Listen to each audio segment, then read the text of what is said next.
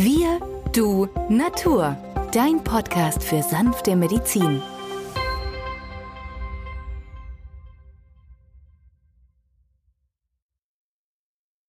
Hallo und herzlich willkommen zu dieser neuen Folge von Wir, du, Natur, deinem Podcast für sanfte Medizin.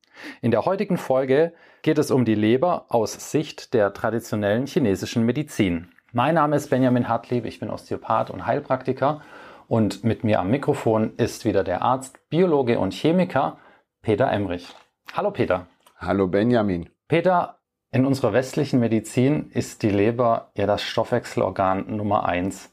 Die Leber produziert die Gallenflüssigkeit und über die Gallengänge tritt diese Flüssigkeit dann in die Gallenblase über. Dort wird sie gespeichert und bei Bedarf dann entleert in den Zwölffingerdarm. Das Ganze dient dazu, die Fettverdauung anzustoßen und ähm, gemeinsam mit der Leber ist die Gallenblase auch an der Cholesterinausscheidung beteiligt. Über den Darm werden Nahrungsbestandteile aufgenommen und im Anschluss dann über die Blutbahn, die Pfortader zur Leber transportiert und dort beginnt dann die eigentliche Arbeit der Leber. Dort werden Nährstoffe verwertet, sofern ein Bedarf besteht. Wenn der Bedarf gedeckt ist, dann speichert die Leber diese Substanzen ein. Beispielsweise werden dort Aminosäuren, also Eiweißbausteine, gespeichert, ebenso wie Zucker in Form von Glykogen oder auch Vitamine. Wenn dann der Zuckerspiegel beispielsweise sinkt, gibt die Leber Zucker in Form von Glucose ins Blut wieder ab. Die Leberzellen sind auf diese Weise fähig, Zucker in Fett und Proteine in Zucker umzuwandeln. Ja, die westliche Medizin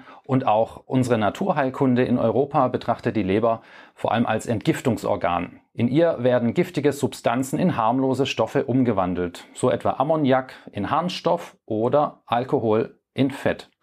Auch Medikamente werden über die Leber entgiftet. Peter, wie sieht es denn in der traditionellen chinesischen Medizin aus? Wie wird dort die Leber gesehen?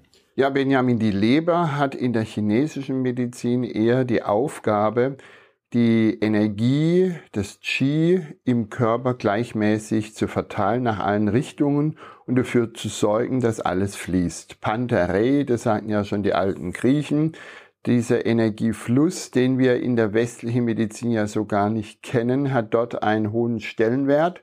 Und der Schmerz der Leber, ja, das ist die Müdigkeit. Und wenn ich jetzt überlege, wie viele meiner Patienten montags morgens müde sind, dann sind es nicht nur die Schüler, sondern das sind auch die sehr intensiv in Arbeit versunkene Berufstätige, aber auch unsere Rentner. Das heißt also, die Müdigkeit tritt bei vielen Menschen auf. Und wenn die Leber nun alles im Gleichgewicht hält und der Energiefluss gegeben ist, dann verschwindet automatisch die Müdigkeit. Wenn es zu einer Stagnation von dieser Energie, von diesem Qi kommt, dann treten im akuten Zustand Symptome auf. Also, das sind plötzliche Schmerzen. Die können wandern sein. Das ist ein Völlegefühl, sagt man in der traditionell chinesische Medizin. Das sind muskuläre Verspannungen, die können sich im Brustkorb genauso zeigen wie im Bauchraum, aber auch an den Extremitäten. Es kann ein Würgegefühl im Hals auftreten oder das Gefühl, da säße ein Kloß. Andere sprechen von reizbaren Persönlichkeiten oder auch, was sehr viele Frauen können, das prämenstruelle Syndrom, die Stimmungsschwankungen vor der Menses. Auf der anderen Seite haben wir auch sehr viele Patienten, die in eine sozusagen depressive Verstimmung verfallen. Das heißt also, all dafür zeichnet die Leber und wenn alles im Gleichgewicht ist, so sagt die chinesische Medizin, dann verschwinden auf natürlichste Art und Weise diese Symptome, die ich gerade benannt habe. Wir hatten ja in der letzten Folge darüber gesprochen, dass manche Menschen mit einem starken Leberfeuer ausgestattet sind. Ähm, da wäre jetzt natürlich die Frage, Peter, was bedeutet es konkret, Leberfeuer? Ja, also nach dem Verständnis der chinesischen Medizin ist ja die Lebergalle dem Frühling zugeordnet. Also Frühling steht ja auch für uns für Aufbruch, Erneuerung, das Austreiben von Blättern, die ja dann wieder den Baum begrünen. Also diese nach dem Winterruhe aktive Form. Das ist eigentlich das Klassische für die Leber. So, und wenn du jetzt dir vorstellst, ein solcher Patient hat nun vielleicht gar einen Migräneanfall oder hat plötzlich entzündete rote Augen, äh, zeichnet dann noch die Symptome von einem Hörsturz oder einem Tinnitus und mit einem Schwindel einhergehend, so könnte man sagen, ist das gestaute Energie, die von unten in den Kopf geht. Ja, das Aufsteigende. Es zeigt sich ja jetzt nicht im Bauchraum, sondern wir haben die Augen genannt, den Schwindel, den Tinnitus, die Hörstörung, also alles im Kopf. Wenn wir nachts die Energieuhr betrachten, so soll ja alle zwei Stunden Energie weitergegeben werden. Und so ist die Zeit, wo die Energie die Leber durchflutet zwischen nachts ein und drei Uhr. Die wird die Energie dann nach der Lunge weitergegeben im Zeitfenster drei bis fünf Uhr und von der Lunge dann zum Dickdarm fünf bis sieben Uhr und so weiter und so fort.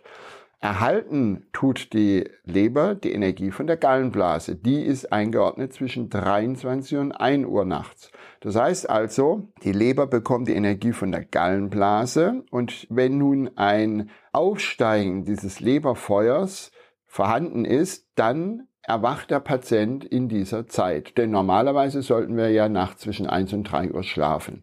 Das heißt, der Chinese beschreibt dieses als ein Aufbäumen, als Energie in den Kopf, das uns wach macht und diese Energie hält uns auch wach.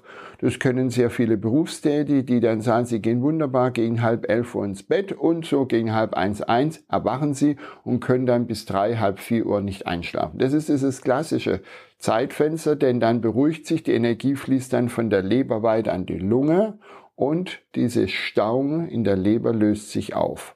Und das ist genau dieses Disharmoniemuster, das wir hier mit diesen entzündlichen Komponenten, die ich gerade genannt habe, rote Augen, Schwindel, Tinnitus, Hörstörungen, einhergeht. Dabei handelt es sich ja ausschließlich um körperliche Zeichen, die du gerade genannt hast. Lässt sich dieses Prinzip auch übertragen auf charakterliche, psychische Eigenschaften. Also damit meine ich, wenn jetzt jemand sehr aufbrausend ist, schnell mit den Emotionen hochfährt, kann man das analog übertragen, dass auch hier möglicherweise dieses Leberfeuer sehr aktiv ist? Sehr gut. Eins zu eins übersetzt, Benjamin. Genau, das sind die Emotionen. Jemand, der eher traurig ist, wird nie solch einen Gefühlsausbruch kriegen wie der Choleriker. Da kommt ja schon der Begriff her, der cholerische Mensch, der die überlaufende Galle hat. Ja, ähm, die alten Griechen und auch die Ägypter hatten ja dieses schon alles sehr, sehr schön beschrieben. Und auch dieses hat natürlich die traditionelle chinesische Medizin äh, aufgenommen. Das heißt also,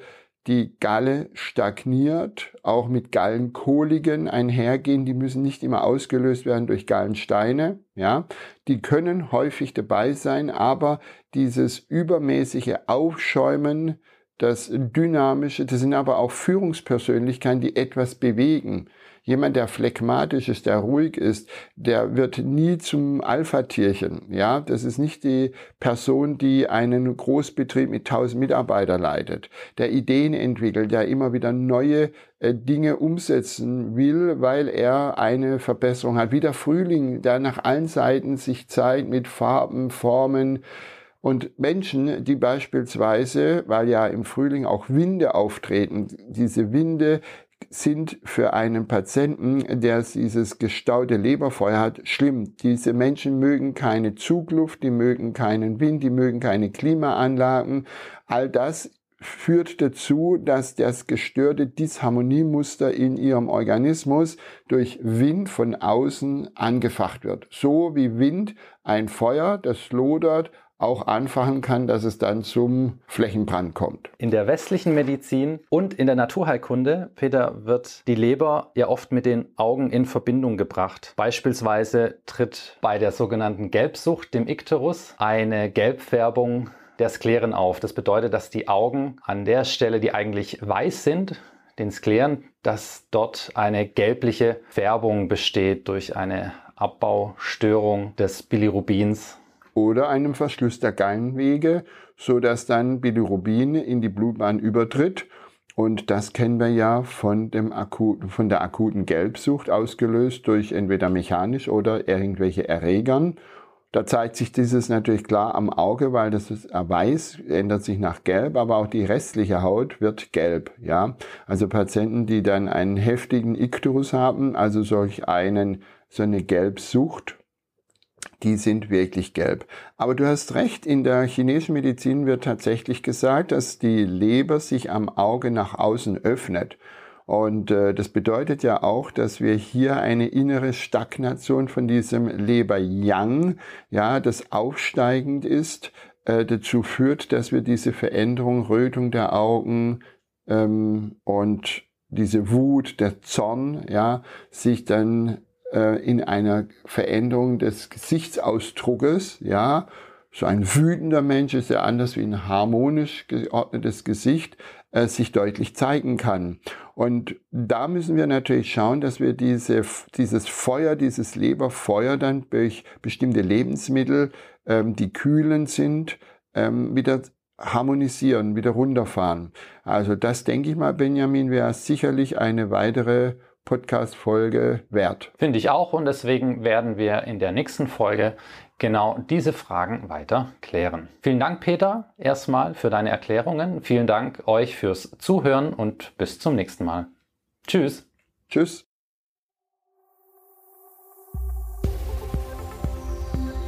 Wenn dir dieser Podcast gefallen hat, freuen wir uns über deine positive Bewertung. Damit hilfst du uns, diesen Podcast bekannter zu machen. Wir danken dir dafür.